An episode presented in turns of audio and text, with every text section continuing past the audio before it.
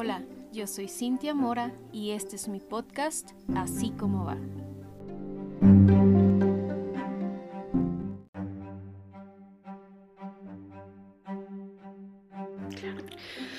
Hola, bienvenidos a un episodio más de Así como va. Este, estoy muy muy contenta porque hoy tengo una invitada muy especial para mí. este, este es el primer episodio del año y esa es otra de las razones por la que estoy bien emocionada. Soy, soy de la idea de que la forma en la que inicias las cosas determinan mucho cómo se desarrollan esas cosas. Entonces, para mí poder tener a Doani aquí en este primer episodio, pues significa mucho. Este, a Doani la conocí en la oficina hace unos, ¿qué serán? ¿Unos dos, tres meses? Dos, más, tres meses. más o menos. Y lo primero que me llamó la atención fue su vozarrón. Tiene un señor vozarrón que es así como que te llama la atención y dices, ay, güey, ¿quién está hablando? Eh, pero porque en realidad mi pensamiento sobre la voz de las mujeres dice mucho. Digo, soy una persona muy analítica, todo lo estoy registrando, todo lo estoy analizando en mi cabeza, aunque pareciera que no y que no presto atención y que nada tomo en serio, pero, pero la verdad es que soy sobrepensadora.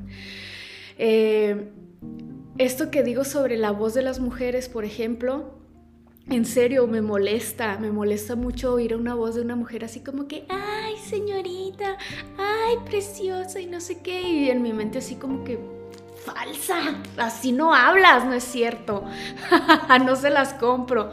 Este, y, y poder escuchar así como que una voz fuerte y determinante en una mujer genera mucho respeto.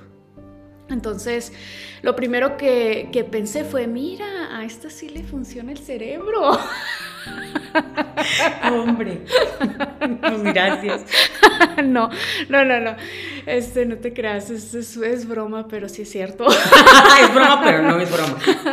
Dice, um, la, he tra la, la he tratado, digo, como que un poquito más a Doane y sí me doy cuenta del mujerón que es, ese su enorme corazón y básicamente que tiene muchas cosas de mí. este ama dar regalos, por ejemplo. Eh, si alguien se ha preguntado por qué empecé a usar pupilentes, es gracias a Doani. Y te traigo otro regalo. Ay. Porque ahorita te lo doy. me gustan mucho los regalos. Me gusta darlos y me gusta mucho recibirlos. Gracias. Sí, sí. Este. Y yo creo que es. El dar regalos es una cosa que te acerca mucho con las personas, ¿no? O sea, es un intercambio de energías, es un intercambio como de cosas bonitas y es algo que yo valoro mucho y que a mí en lo personal me gusta mucho hacer, darle regalos a alguien. Y, y lo he dicho, inclusive lo platiqué en mi podcast anterior, que eh, hay ocasiones en las que voy, no sé, en algún lado o estoy viendo en internet algo y veo algo y me recuerda a una persona y lo tengo que comprar. O sea, se lo tengo que dar, me explico, o sea, o una frase o algo, oye, me acordé de ti. Y Doani tú eres, tú eres así, no a decir que no. Entonces, este, también los regalos tienen que ver con el reflejo de nosotros y lo que tenemos adentro. Este, tengo una amiga que es una de mis mejores amigas que siempre me regaña porque me dice, es que Cintia, das un chingo, ya, párale, o sea, no le des tanto a la gente, se aprovechan de ti, no, no, no des a manos llenas, limítate, uh, como que tanto sí, tanto no, y yo, y yo siempre le contesto, ¿sabes qué? No, estás loca, yo doy un chingo porque soy un chingo. Y esta parte es parte de lo que somos, ¿sí? Es parte de, de la esencia que tenemos. Entonces, este, uh, les decía esto de los regalos nos acerca a nosotros eh, y siento que eso también ha hecho que nos acerquemos tantito Dani y yo. Dani es bien excéntrica también, así como yo. Por no decir que es un bicho raro. No, no, no. Yo también soy excéntrica. O sea, es. es que... Pero hay de excentricidades, excentricidades. Y yo creo que lo platicamos más adelante. Pero me quedo con una frase que tú me dijiste que se me hizo la mejor de las frases que he escuchado en los últimos años. Y es: nada más es tuyo aquello que das. Sí. Hijo, me mató. O sea, porque como me encanta dar, y sí, también me tocan a mejores amigos y los entrecomillo, porque yo sé que te están protegiendo, pero no saben de qué te protegen. Te protegen de su miedo a que porque das en algún momento te quedes sin nada. Y si te quedas sin nada, ya volverás a tener o no, pero ya verás cómo le haces. Es que el punto está en no tocarte a ti misma. Explica. El, el, el límite de dar es no tocar tu integridad, no ah, tocar tu, integridad. Porque es cierto que entre más damos, más nos llenamos. ¿Sí? Pero el, no tocar tu integridad, tus valores, tus principios, tu, tu moral personal, eso es lo que va a definir.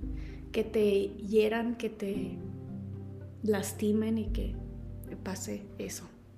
¿No? Este hay otra cosa que admiro mucho de Doani, digo, siguiendo aquí la, introducción, este, y es que así como yo, tenemos una bocota, Doani tiene una bocota. Bueno, pues gracias por haberme invitado. no, no, pero a lo que me refiero es que, Doani, no tienes pelos en la lengua. Sabes el costo que hay que pagar por cada cosa que dices y estás dispuesta a pagarlo. Y eso es algo de mucho valor, porque no todas las personas tienen el coraje y los ovarios para decir las cosas que queremos en el momento en el que lo queremos, sin que nos importe que se vayan a enojar con nosotros, que no nos vayan a querer volver a hablar, que esto, que aquello, bla, bla, bla. Las cosas se tienen que decir y se dicen. A alguien. O que lleguemos a asustar a alguien. Entonces, Doani es es así, sin pelos en la lengua. También amo que ame el sarcasmo que yo genero y que lo entienda.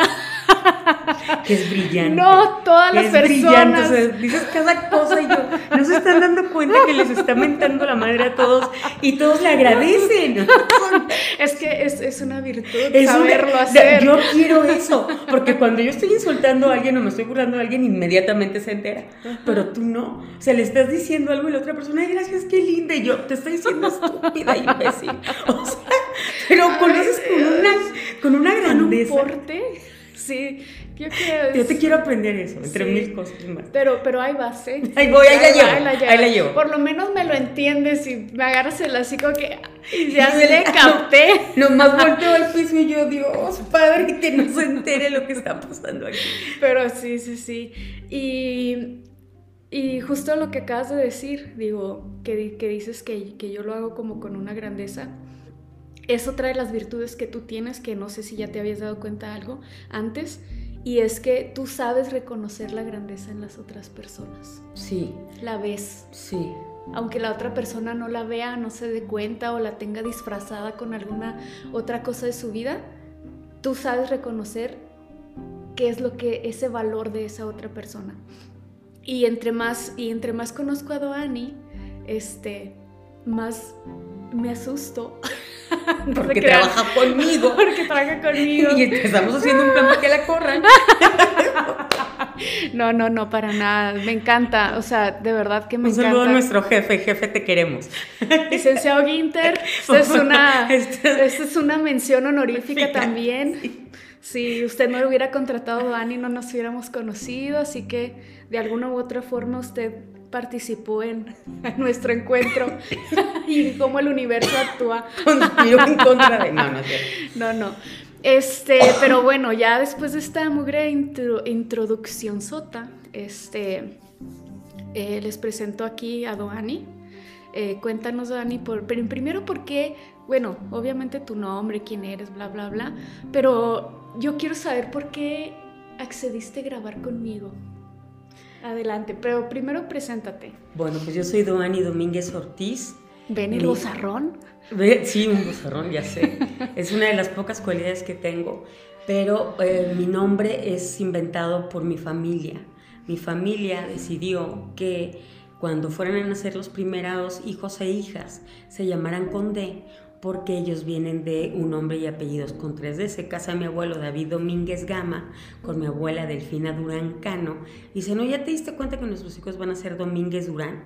Sí, pues vamos a buscarles nombres con D. Y pues se fueron los más bonitos, se fue Diana, se fue Dago, y se, Dagoberto y se fue David.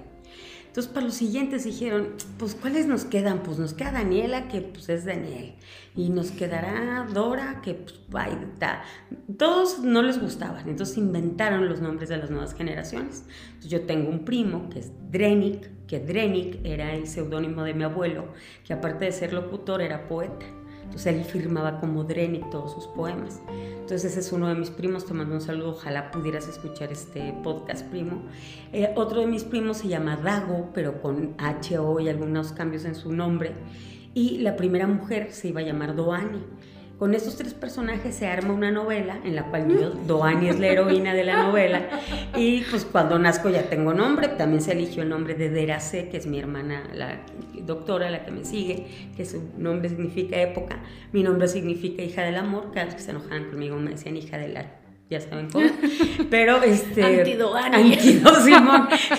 y, y la más chiquita es Dairam, que es este, abogada, la de, de es médico, y pues yo me dedico a esas cosas que hago, como le llaman ellas, que es comunicación.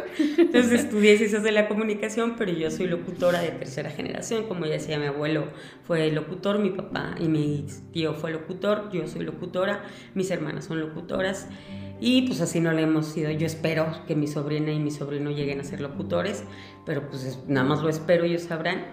Y eh, soy eh, e, especialista, puedo decirlo ya en estos momentos, en el tema de la comunicación y sobre todo la comunicación política.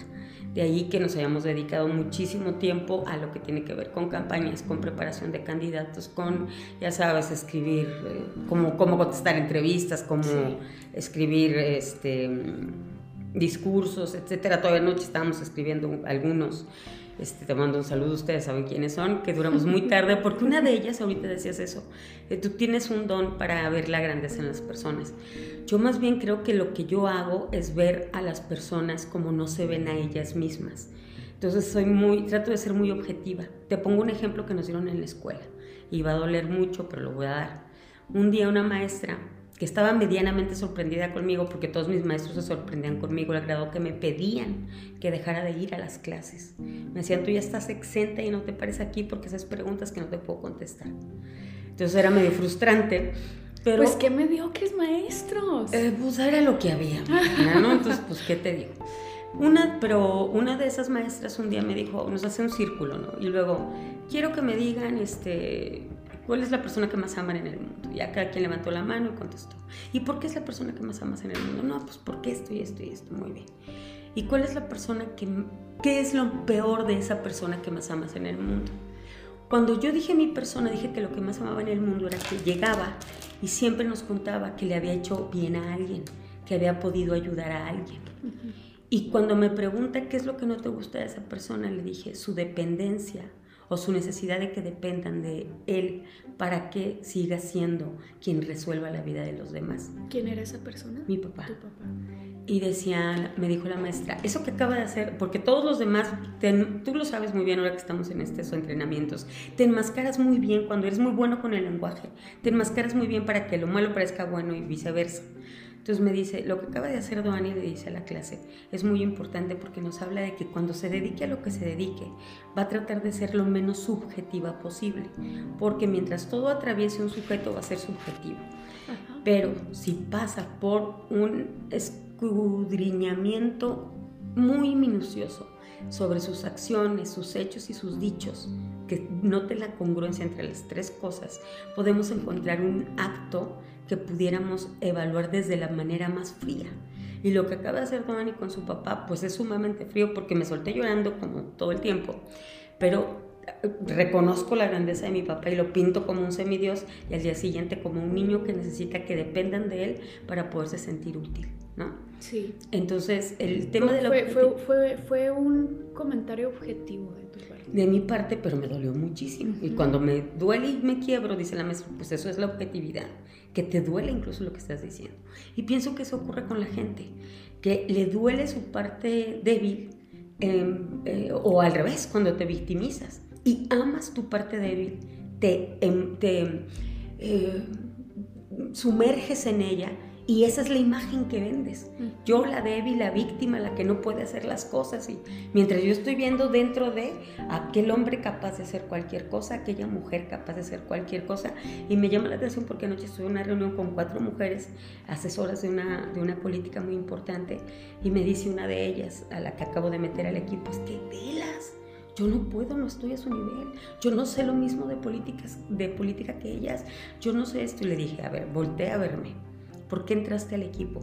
Porque tú eres la única que va a ayudar a este equipo a que no diga lo que todas las personas en la política dicen. Y me dijo, ¿qué es eso? Nada. Dicen frases vacías. Vacuas. Ajá, como vamos a construir un gran futuro todos juntos. Como mi hija, como mi rey. Vamos a hacer que el PIB de este país crezca. ¿Cómo? Y ahí es donde empiezan los contenidos. En cambio, cuando empiezas a hablar de la importancia, por poner un ejemplo de lo que hablábamos anoche, de la importancia de las mujeres en los distintos ámbitos eh, laborales y sobre todo administrativos y políticos de gran nivel, ¿cuál es la diferencia? Pues muchísimas, empezando porque las mujeres tenemos una agilidad mental superior, por eso hablamos 25 mil palabras más que un varón al día. Aunque les moleste. Sí, o sea, se dice y no pasa nada. Como nos encanta a nosotros que ellos puedan cargar los frascos, los botes de 30 litros o sea, hay cosas que, no tengo por qué pelearme con el universo, me gustan y están bien. Pero cuando introduces a las mujeres en esta área, por hablar de la política, que es de lo que hablábamos anoche, me decía esta niña, es que hablan mucho y no dicen nada y me desespera. Por eso es que te tenemos aquí, porque como tú estás fresca y no sabes de política, nos puedes nutrir muchísimo. No quiero contarte cómo quedó el speech de la política que va a hablar ahorita en un rato, por cierto.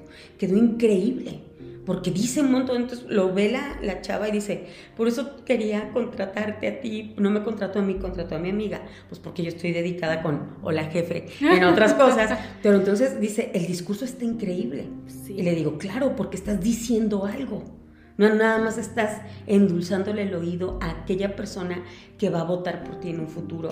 O que si te regresas al mundo empresarial de donde el cual ella salió, este, por lo menos te quedaste con la satisfacción de que la gente le diste esperanza, pero le diste, le diste la esperanza eh, concatenada con hechos que le llevaron agua, luz, drenaje, eh, pavimento, eh, N cantidad de cosas. Pero a eso me refiero. Mientras esta chavita no se sentía capaz de aportarle nada a un equipo de puras lobas de mar, que ya sabemos mucho de política, pues llegó la carne fresca a decir, no están diciendo nada.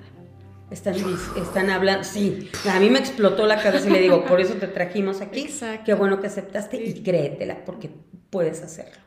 Entonces, eso, se trata mucho de eso, de ver a las personas lo más objetivamente posibles, es decir, lo más fríamente posibles. Por ejemplo, y lo hablo... Y ser conscientes, ¿no? O sea, ser conscientes de que reconozco lo bueno que tienes, pero también reconozco tus defectos, ¿sí? Y, y, conociendo ambas cosas, ¿sabes qué? Este, trabajo contigo de esta forma, esto lo acepto, pongo límites, no pongo límites, me explico. Entonces, es algo que, a veces no nos, no nos, no somos capaces como que de, de aterrizar, porque creemos de que no, me tengo que llevar bien con todos.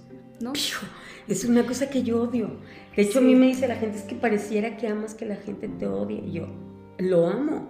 Amo que me odie, amo que me tenga miedo, amo que no se me acerque porque no me quita vida. Y quiero, quiero, quiero hacer otro comentario al respecto, que es justamente algo que yo también reconozco de mí en ti, y es, y es ese punto de ese impacto que generamos en las personas o de que nos amen así bien cabrón o que nos odien pero con ganas, o sea... No te quieran ni ver. No, ajá, sí, o sea, que, te vean y se les retuerza la cara porque estás ahí y, tú llegues con una sonrisota. Espérate, ahí te va lo mejor, para ti ni existen. O sea, a mí me llama mucha atención porque quién sabe qué día llegó alguien y me dijo, oye, es que tienes que ir a la oficina, no qué, pero si quieres lo hago yo. Le digo, pues, ¿qué no es la de enfrente? Si no, yo voy.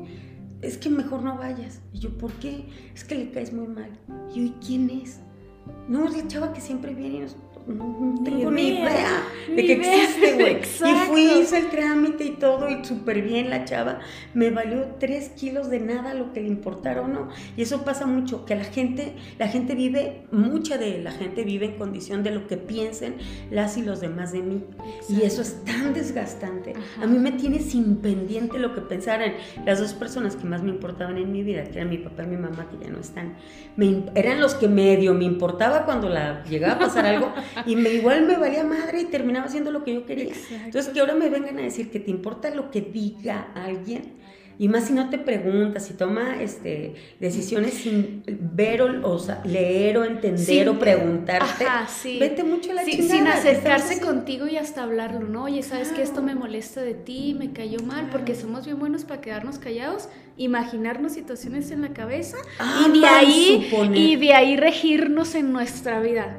La porque, Oye, porque no sé si te pasa, siempre te la voltean. Tú les caes en los huevos y siempre dicen, no, es que yo le caigo mal. Te digo que me vale madre. O sea, a mí si alguien un día llega y me dice, oye, ¿cómo te cae fulanito sutanito? No tengo la más puta idea, güey. Lo conozco, me ha de caer bien. No lo conozco, ni siquiera puedo tener una opinión. Exacto. Y hay una cosa que yo tengo por regla yo no puedo opinar de algo ni de alguien. No sé. Que no conozco. Exactamente, sí. Entonces, oye, ¿viste la película, el libro, no sé qué? Y si no lo he visto. Te voy a decir, te lo voy a decir, no sé. Sí, como cuando me dijeron, es que Carlos Cuauhtémoc Sánchez es el peor escritor del mundo pues déjame lo leo y luego te sí voy a lo es.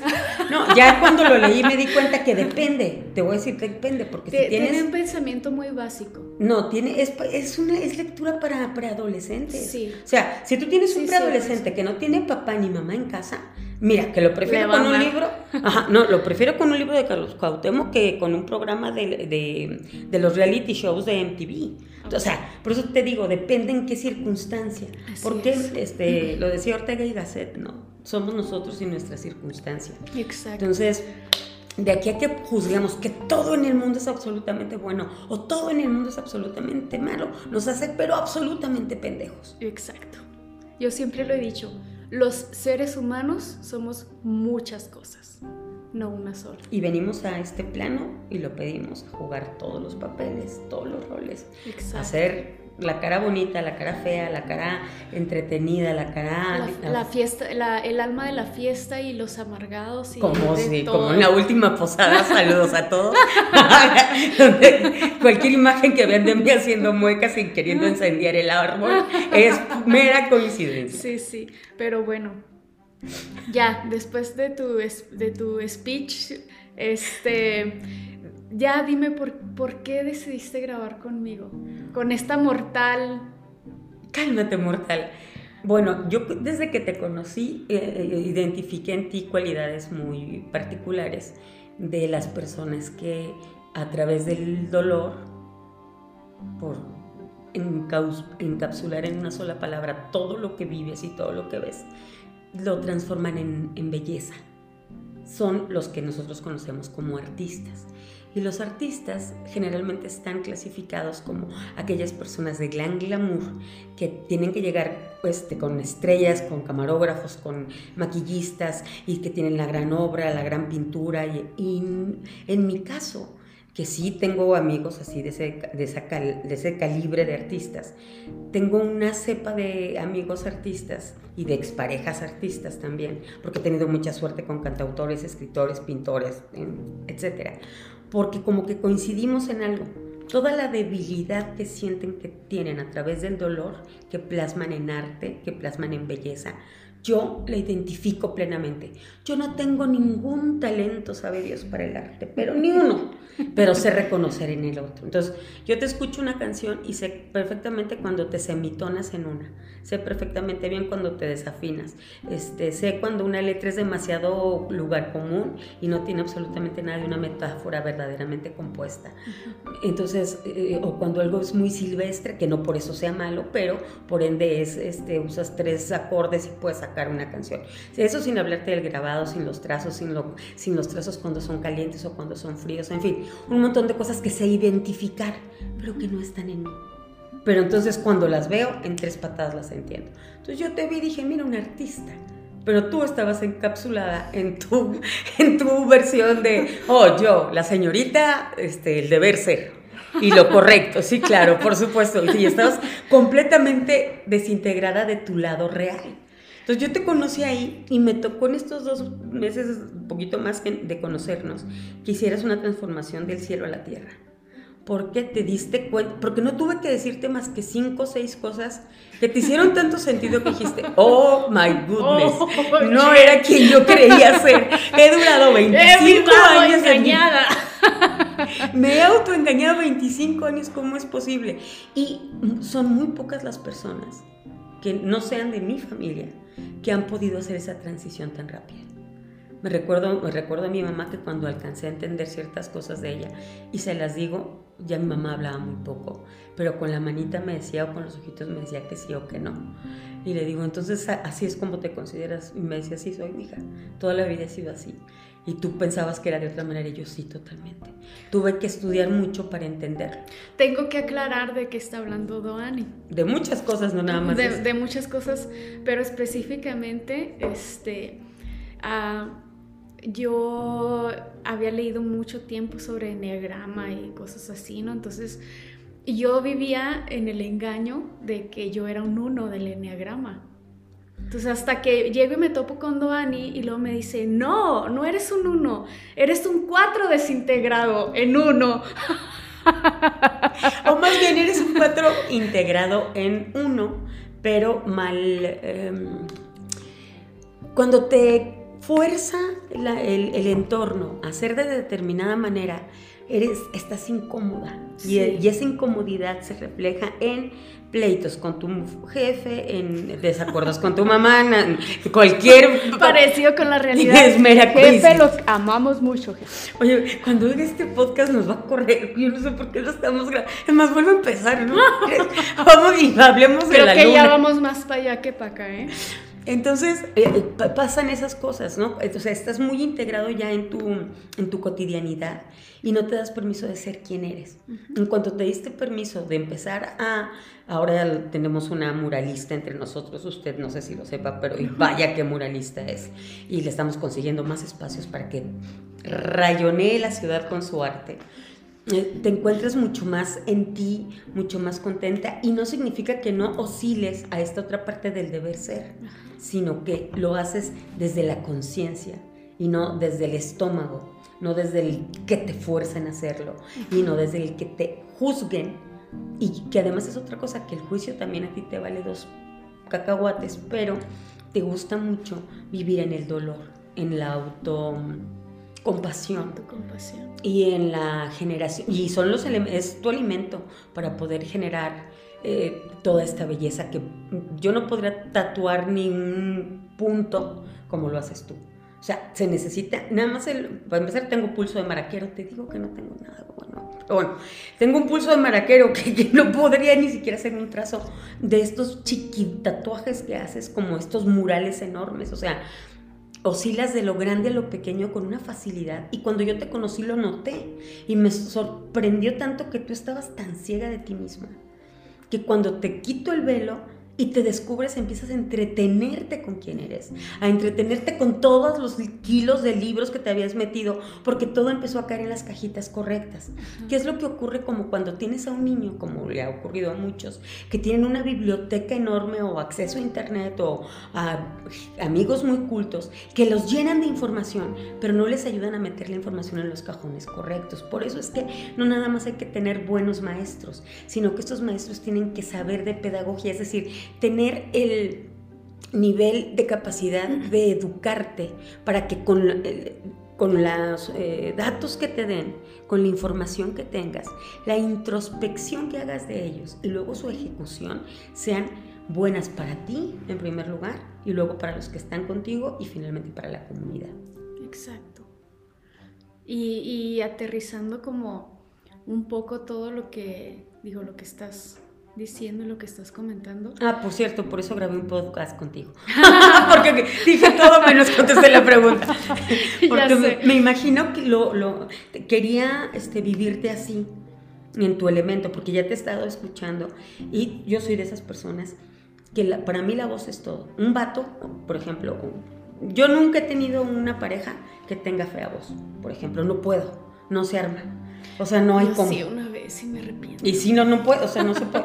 Lo intentas un rato, pues no, no se arma. Tiene que tener una voz que, se, que, que, te diga algo. Sí, sí, sí. Entonces, cuando te escuchaba yo, primero aquí en la oficina, luego te escuché en el podcast y luego ya este, pude, pudimos platicar más, me di cuenta que lo que ocurre con tu voz es precisamente tu manera de protegerte para salir a caminar.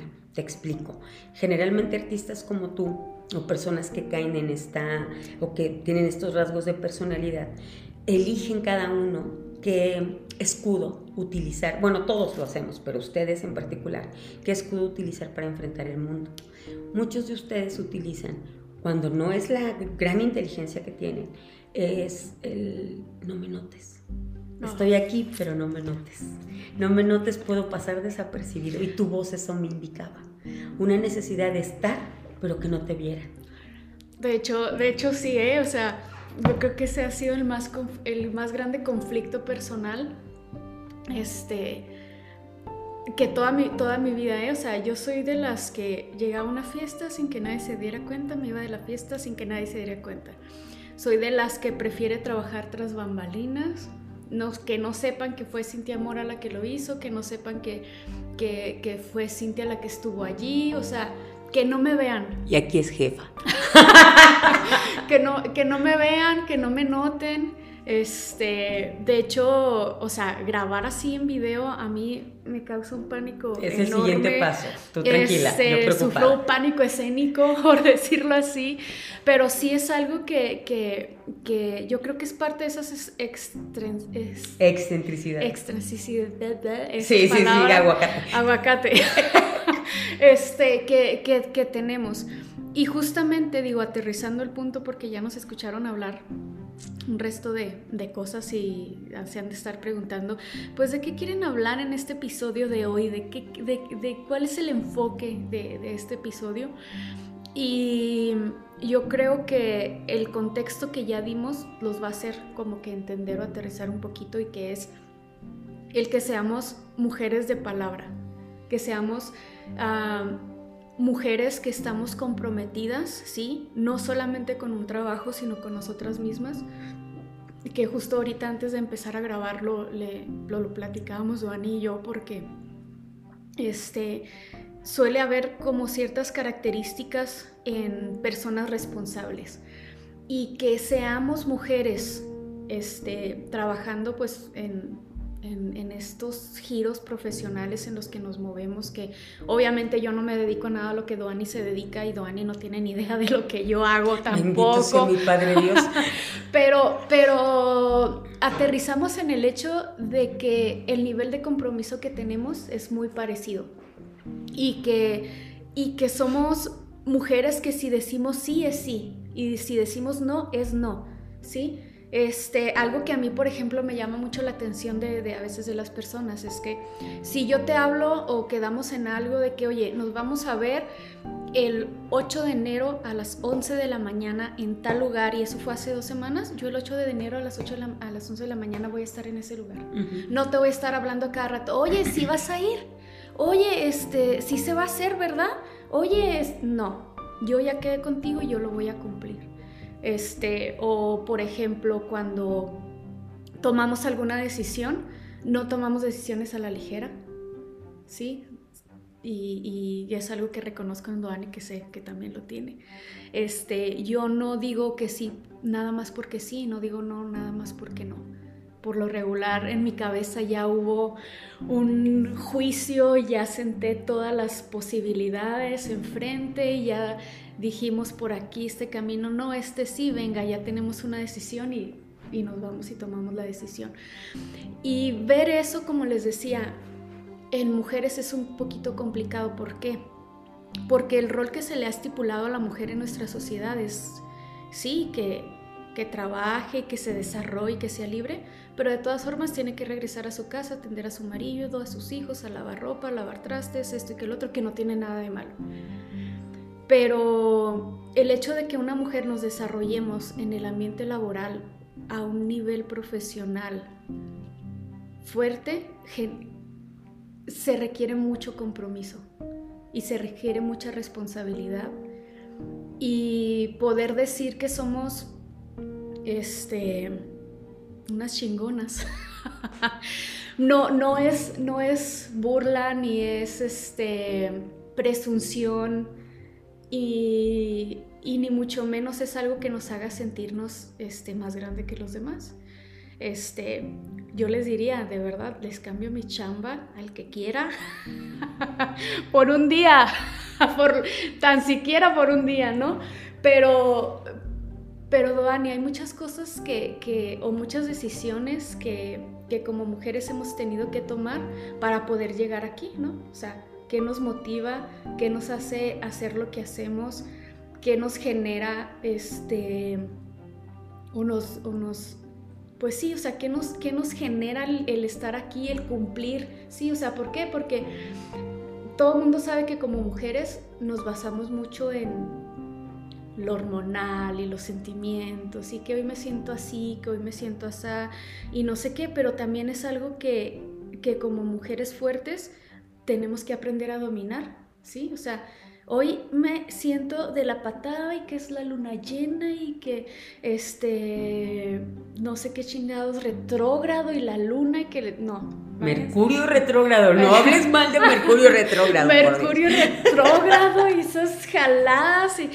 y, y, es así como que no, me tengo que levantar y hacer lo que tengo que hacer.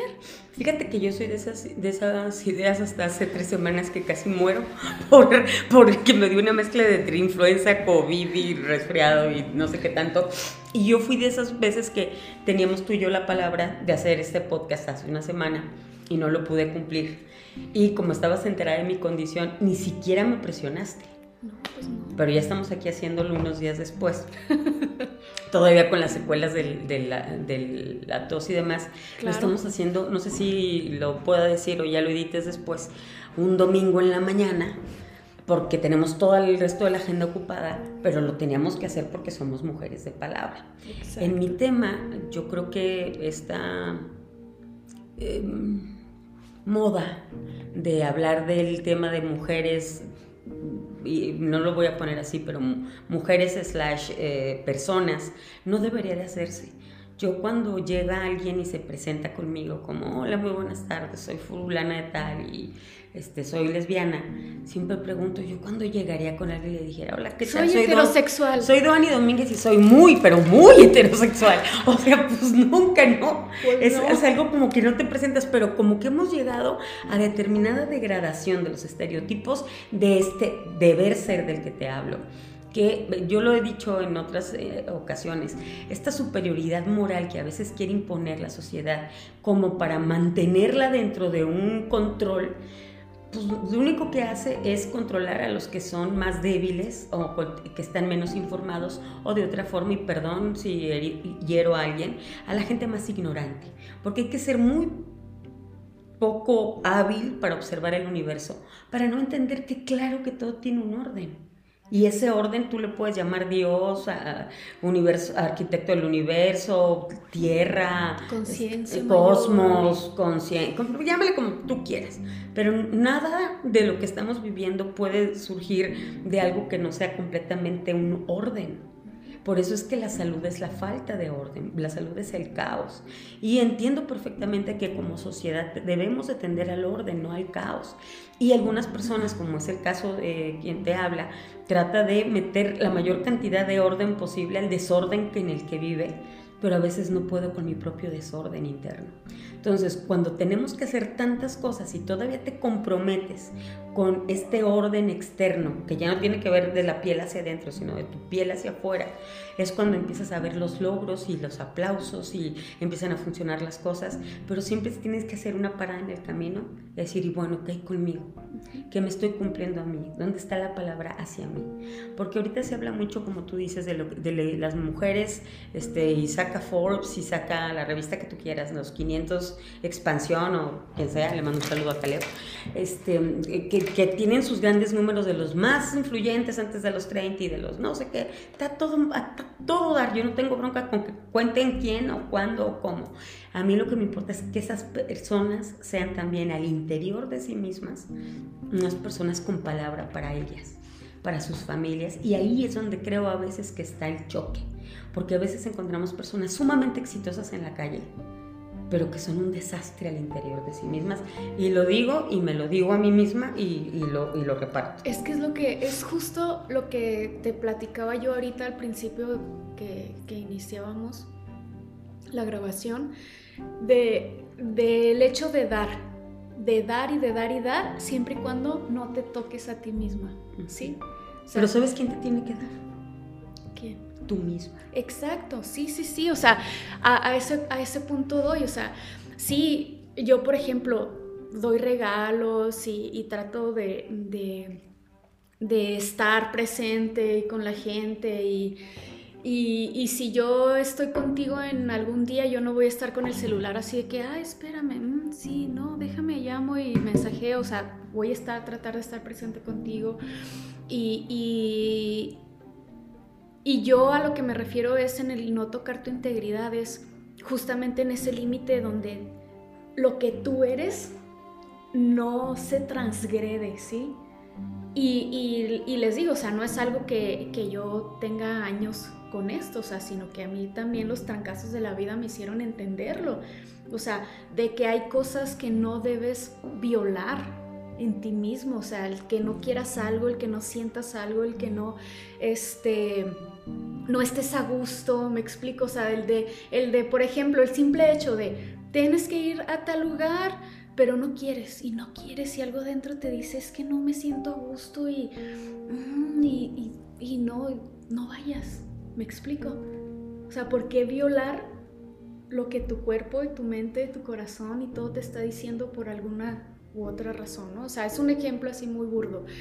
Pero el hecho de, de, voltear a vernos a nosotros mismos y, atendernos a nosotros, creo que es el tema de, del desarrollo real que podamos estar haciendo, porque sí es cierto, mucha gente exitosa pero que es un desastre en otras cosas de su vida, ¿no?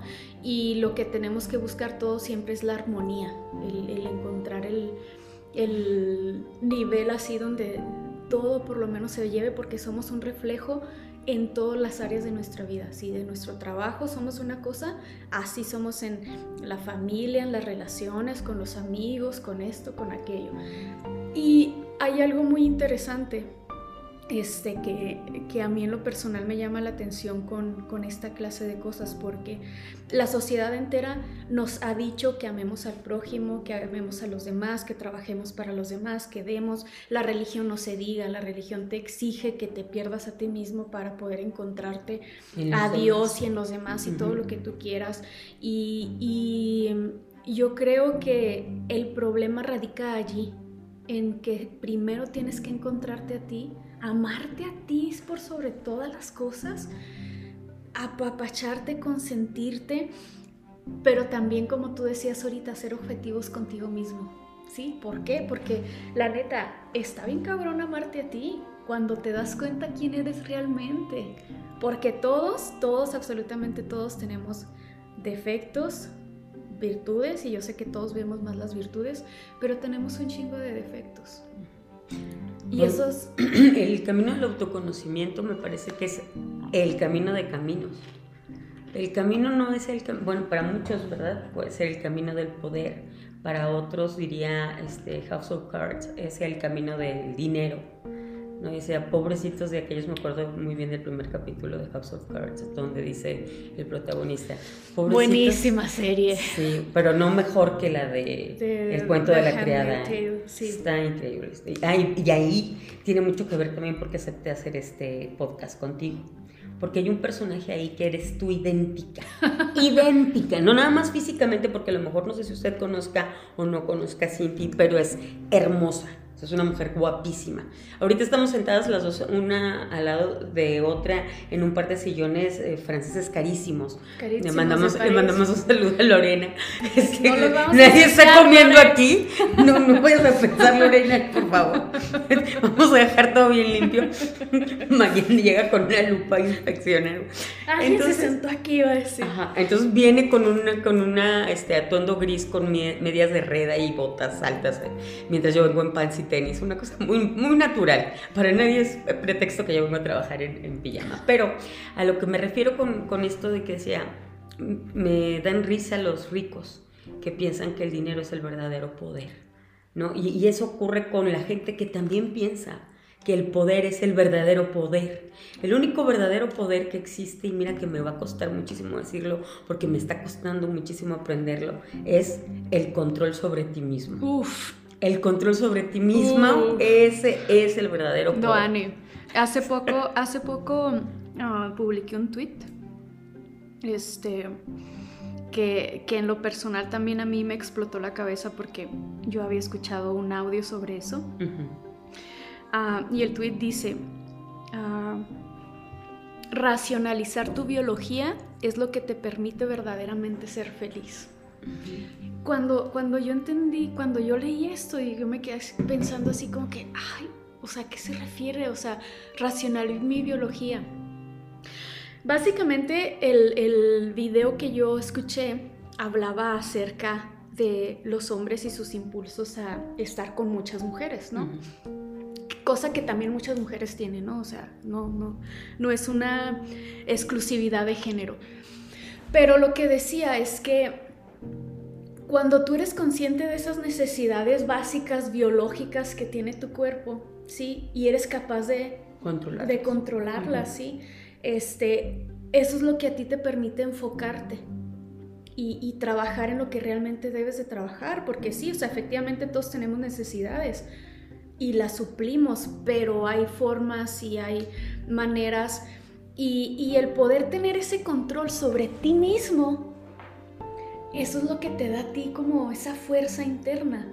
Y lo hemos visto en 20 películas de superhéroes. Exacto. O sea, el, con- el tener control sobre ti mismo y el modificar tu, tu acción o tu, o tu manera de racionalizarlo y enfocarlo en otra cuestión puede o sublimarlo o puede degenerarlo.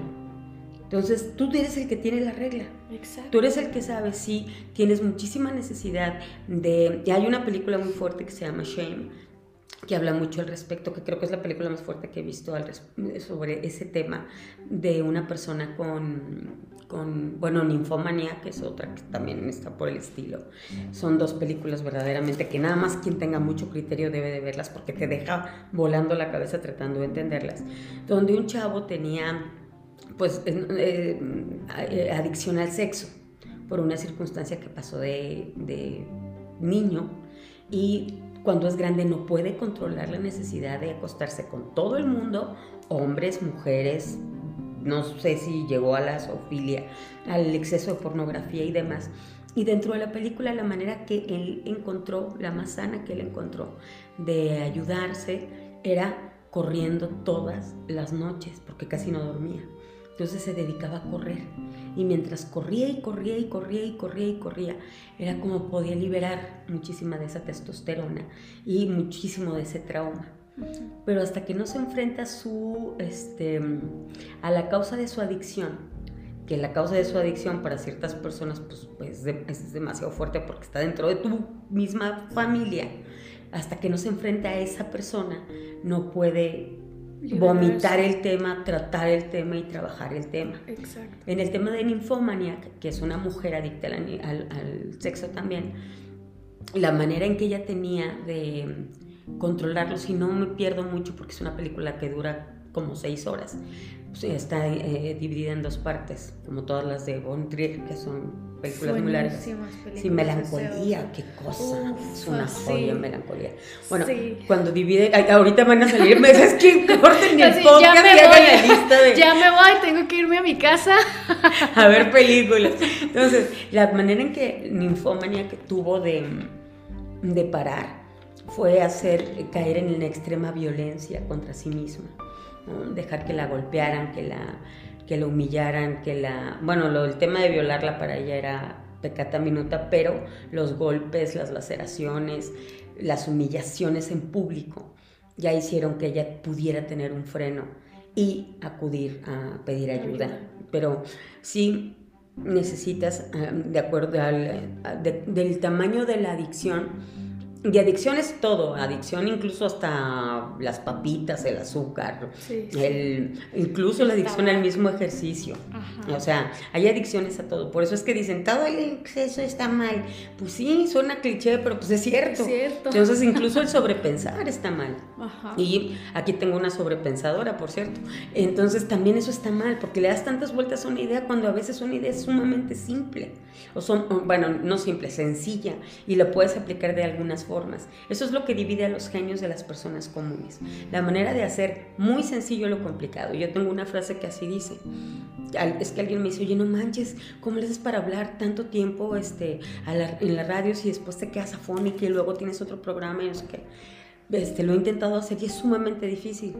Mi frase siempre ha sido, hijo, que yo lo va a parecer fácil no significa que lo sea. Y yo creo que así es lo que va a hacer todo mundo y cada uno en su área. Que hagamos que las cosas parezcan fáciles, eso es en pro de que estamos controlando el proceso y por lo tanto los resultados del proceso, que al final de cuentas no importa ni importa todo, importa el viaje, el proceso y que lo disfrutes, pero el resultado es a lo que nos tenemos que enfocar. Y yo creo que este tema de mujeres de palabra que tú nos invitaste a platicar esta mañana tiene mucho que ver con eso, con que no nada más platiquemos las cosas, sino que las hagamos. A veces nos vamos a tardar, no decimos que todo es inmediato y que todo pase ya, pero si tienes un, un objetivo en mente, ese objetivo tiene que pasar mejor tarde que temprano. Pero si se tiene que tardar, bueno, se asumen las consecuencias y se construye lo que se tenga que construir y ese proceso también se tiene que disfrutar porque nos va a construir como personas. y es que ese es otro punto también, Doani. El que haya personas que se levantan en la mañana y ¿qué voy a hacer hoy? ¿Y a qué me voy a dedicar hoy? ¿Y en qué voy a enfocar mi energía? Y gente a, las que le preguntas, oye, ¿cuál es tu sueño? ¿Qué, quieres cumplir en la vida? Eh, no sé, no sé. pues ahí lo que se presente, me explico. Y tal vez algo que nos caracteriza es que tenemos un resto de, tenemos una lista así. Bueno, yo lo personal sí te digo que yo tengo una lista de cosas por cumplir, de cosas a las que quiero este, llegar, alcanzar. Digo, mucha gente que me conoce sabe que amo viajar y no solamente por el hecho de presumir la foto en, tal lugar o así, sino por la lo que genera eso en mi cabeza y en mi corazón. O sea, realmente es, una, es, algo que te expande la mente, tu forma de pensar y todo eso. Y, obviamente dentro de mis metas siempre está viajar, ¿no? Este, hay otras muchas metas que tengo en, mi vida y hay otras cosas que, que, no tengo en mi vida que, también te hacen frenar y ponerte un alto y decir, ¿qué está pasando? O sea, ¿qué tengo que modificar? ¿Qué tengo que cambiar en mi vida para seguir cumpliendo con esto, con aquello? Y yo creo que como mujeres también nos enfrentamos a muchos tabúes y, y limitantes absurdas, ¿sí? Que a veces no nos dejan cumplir con eso.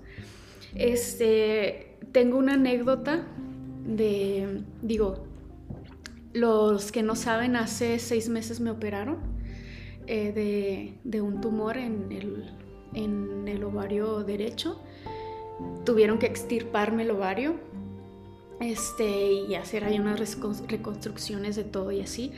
Y recuerdo que cuando, cuando la doctora me está dando el, diagnóstico y todo esto, yo le dije, doctora, eh, ¿cuáles son las consecuencias de que me quite la matriz?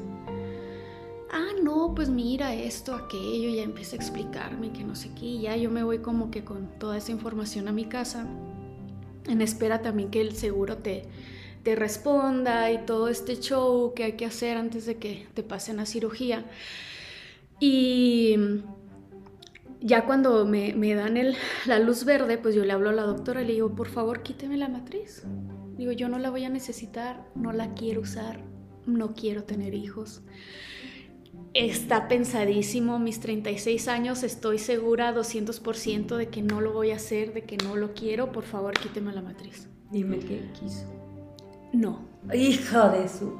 Bienvenida a mi mundo. Estás muy joven, que te vas a arrepentir, que por cuestiones médicas, que no se puede, bla, bla, bla, bla, bla, bla. Y a mí me generó un impacto enorme, Doani, cuando yo escuché eso, me solté, o sea, me solté llorando del coraje. De impotencia. De impotencia horrible. y les hablé a mis... ¿Te pasó a los 36? Me pasó a los 36. Y, y, y, no, y ya eres una mujer con herramientas para manejarlo. Ajá, y, y, soy una persona adulta que ya sabe lo que hace, que ya sabe lo que quiere. Y recuerdo tanto este, ese día que me salí del consultorio y luego me estacioné atrás de la calle esta del CIMA eh, sí, del mirador. Ajá, del mirador. Me estacioné y le tuve que hablar a, a, los que yo les digo papás Castro. Y les hablé, les dije, pasó esto y esto otro, me siento súper mal. Les dije, me siento como un objeto de la sociedad, enfocado exclusivamente para darle hijos a la sociedad. Y no le voy a dar un hijo, nada. Y, me costó mucho trabajo procesar procesar esa, esa parte, este, porque llegas, o sea, a entender que hasta cierto punto no puedes tener control de tu propio cuerpo, o sea, no te dejan abortar, pero tampoco te dejan extirparte la matriz. ¿Qué está pasando? ¿Me explico? Y al punto al que voy con esto es que ah, muchas veces como mujeres nos topamos con esta clase de cosas este, y muchas se conforman y se quedan con los brazos cruzados de que no, pues ni modo, así, pues así no me tocó, ¿sabes? Pues no me queda de otra. Este, pues ni modo, voy a hacer lo que la sociedad me estipula, casarme, tener hijos, bla, bla, bla, esto y aquello. Y dejamos a un lado nuestros sueños, nuestras metas, nuestras, este, nuestros deseos más profundos de ser quienes realmente queremos ser, ¿sí? ¿Por qué? Porque nos están poniendo una línea o, un obstáculo muy grande que no nos lo va a permitir. Este, y digo, yo creo que tiene que ver mucho también con esta personalidad mía que, que tengo de, de, que dije, ok, bueno, pues no me quieres quitar la matriz, está bien. Este, vivo con esto, pero esto no significa que yo vaya a cambiar y que yo vaya a decir, ah, bueno, entonces sí quiero tener hijos porque la doctora me dijo que estoy muy joven para decidirlo. Pues no. Entonces, el ser mujeres de palabra y ser mujeres comprometidas te lleva a lidiar con incluso esta clase de cosas que dices, what the hell, ¿por qué tengo que pasar por esto, no? Y con lo que yo me quedo, este, con respecto a, mujeres que nos estén escuchando, que digo, tal vez van a decir que este podcast fue muy feminista, que nos estén escuchando es no se detengan, no se detengan aún cuando escuchen malas noticias, no se detengan aunque la sociedad afuera les esté diciendo que no, aún y cuando cuestiones médicas inclusive te estén poniendo como un obstáculo para, para hacer tu vida o para cumplir tus sueños y, todo lo que tú tienes estipulado. Déjate ir como gorda en tobogán, que no te importen las críticas. Ah, ahorita Doan y yo decíamos, mucha gente nos ve como, como unas chingonas en el trabajo, como unas super profesionales y otras, otras personas nos ven como unas hijas de la chingada brujas, unas perras malditas y lo que tú quieras. La gente siempre va a tener una opinión, siempre. Todas las personas. Yo creo que, y siempre lo he dicho, preocúpate el día que nadie tenga nada que decir de ti. Ese día sí, mm, yo creo que ese día tendría que ser el más triste de tu vida. De tu vida. Entonces, este, creo que es importante también generar redes de apoyo como mujeres para, para trabajar juntas. Hace poco leí una frase que decía que ningún hombre importante ha salido adelante o ha triunfado sin que alguien más lo impulse. digo, refiriéndose a hombres y mujeres, y, y lo mismo nosotras, tal vez las circunstancias son las que nos ha impulsado y nos ha empujado a ser quienes somos ahorita.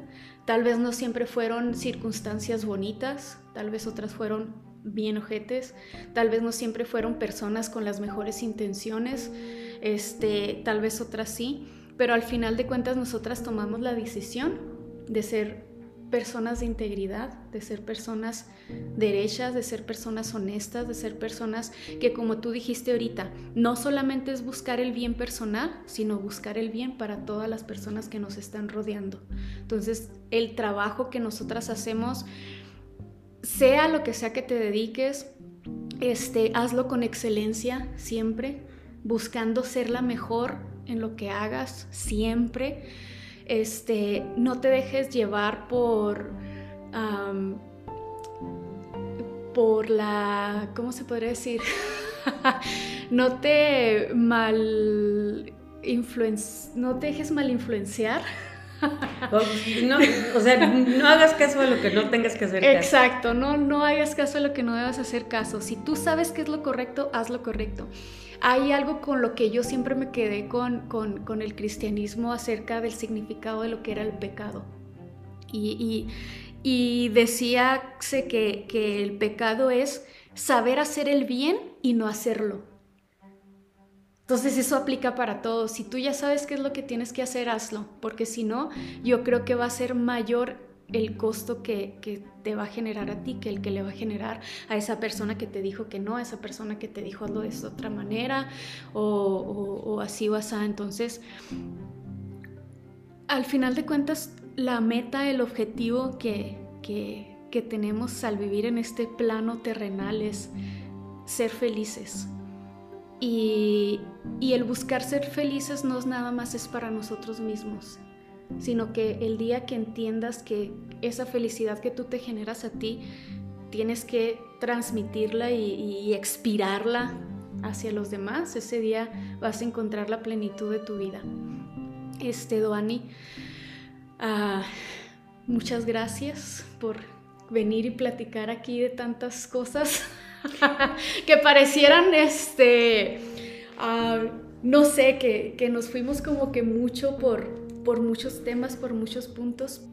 Y yo te agradezco a ti, Duane, que, que hayas sido partícipe de esto que es un sueño mío, grabar podcast. Este, porque me alimentan, me crecen, me...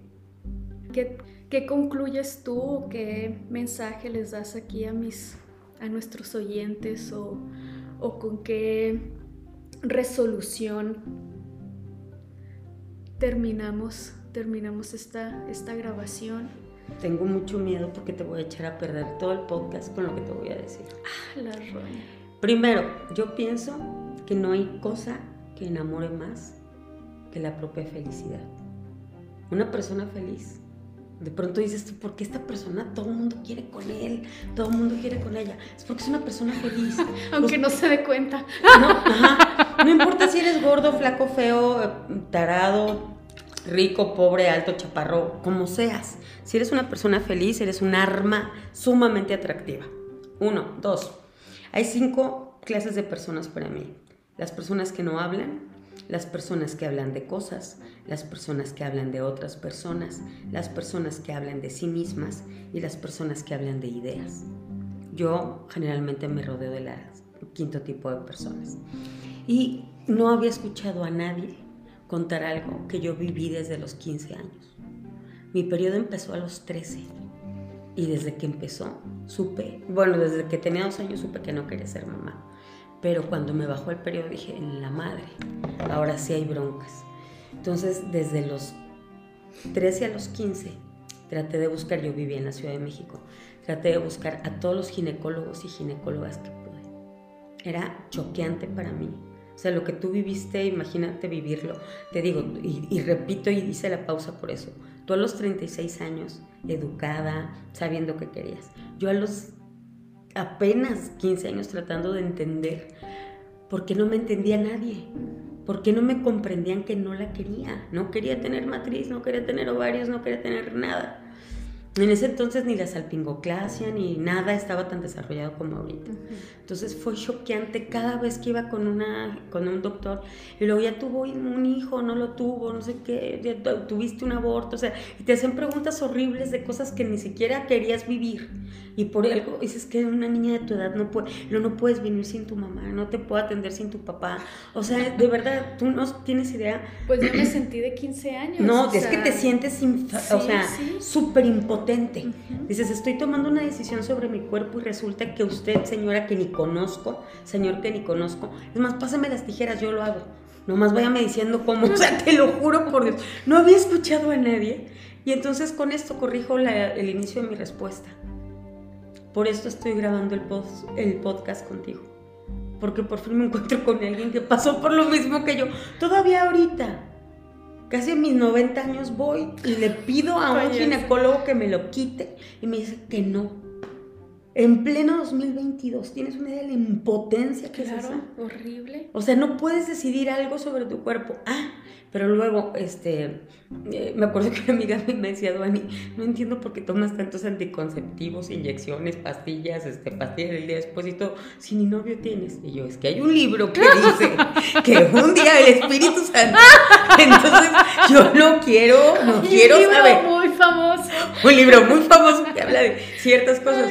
Ahora que vi la de El cuento de la criada, me cayeron muchos veintes. Y creo que a ti también nos cayeron muchas veces. tienes una idea de cuánto. Yo creo que esa serie está hecha para mujeres como tú y como yo, que tenemos esta otra idea, ¿no? no la idea tradicional. Porque me acuerdo mucho de una amiga que un día me dijo, Dani, ¿puedes dejar de humillarme? Y yo volteo y le digo, siempre trato de no humillar a nadie, pero no sé cómo logro hacerlo. Siempre logro hacerlo. Porque como tú dices, como no tengo filtro, y hasta que te conozco y veo que lo dices en público, neta que es un alivio decirlo, porque sí, este, te vuelves un ogro porque pues no te encantan los bebés, o sea, no los odias tampoco y eres muy buena niñera sí me, y lo sí que me, sea. O, sea, sí me encanta. No, y somos buenísimas niñeras. Y de hecho tengo un imán para los lepes que parece que los quisieras, pero gracias, pero no gracias. Sí, exacto, pero bueno, es una, es una cuestión de gustos personales. Así es. Si tú quieres tener hijos y eso te va a hacer feliz, adelante. Ajá, pero a lo que voy es a que no somos un monstruo por no quererlos tener y toda la, la sociedad te obliga a que te tienes que fregar y tienes que ser una vía viable para ser madre a pesar de ti misma. Y eso híjole, yo no lo juzgo ni como bueno ni como malo, sino como un, eh, un preconcepto colectivo que se ha imperado en el tiempo desde antaño hasta ahorita, porque ha cambiado la humanidad, porque antes las mujeres morían jóvenes, porque antes si no tenían hijos muy chavites ya no los tenían. Entiendo, entiendo todo este proceso, pero ya estamos en un momento en donde la tasa de natalidad, esperemos, empiece a bajar. Somos más de 8 mil millones de personas. Yo creo que sí podemos darnos un break y luego volver a empezar a retomar las grandes cunas, ¿no? Como le llaman a Latinoamérica, pero por el momento pues sabemos unas latinas que no nos late y no nos va a latir y no importa qué tantas series nos pongan, no importa qué tanto nos impronten, no va a pasar. Y entonces cuando repito tu pregunta, Dani, ¿por qué aceptaste hacer un podcast con Cintia Mora? Fue por esto. Wow. y agradecida estoy con el universo. y yo contigo. Así que con esto cerramos y ya nos escucharon hablar de un resto de cosas. Espero que no se hayan mareado. O asustado. o asustado. Este, pero. Pero pues venga, bienvenido y muchas gracias, Giovanni. Muchas gracias. Espero tener otra oportunidad para hablar después de otros temas. hablamos de las mujeres en el mundo de los autos o una cosa así bonita. Ándale. Las mujeres que queremos manejar un Fórmula 1 alguna vez en nuestra vida. Ay, por caridad de Dios. Pero bueno, muchas gracias por todo, por escucharnos y nos vemos en el siguiente episodio.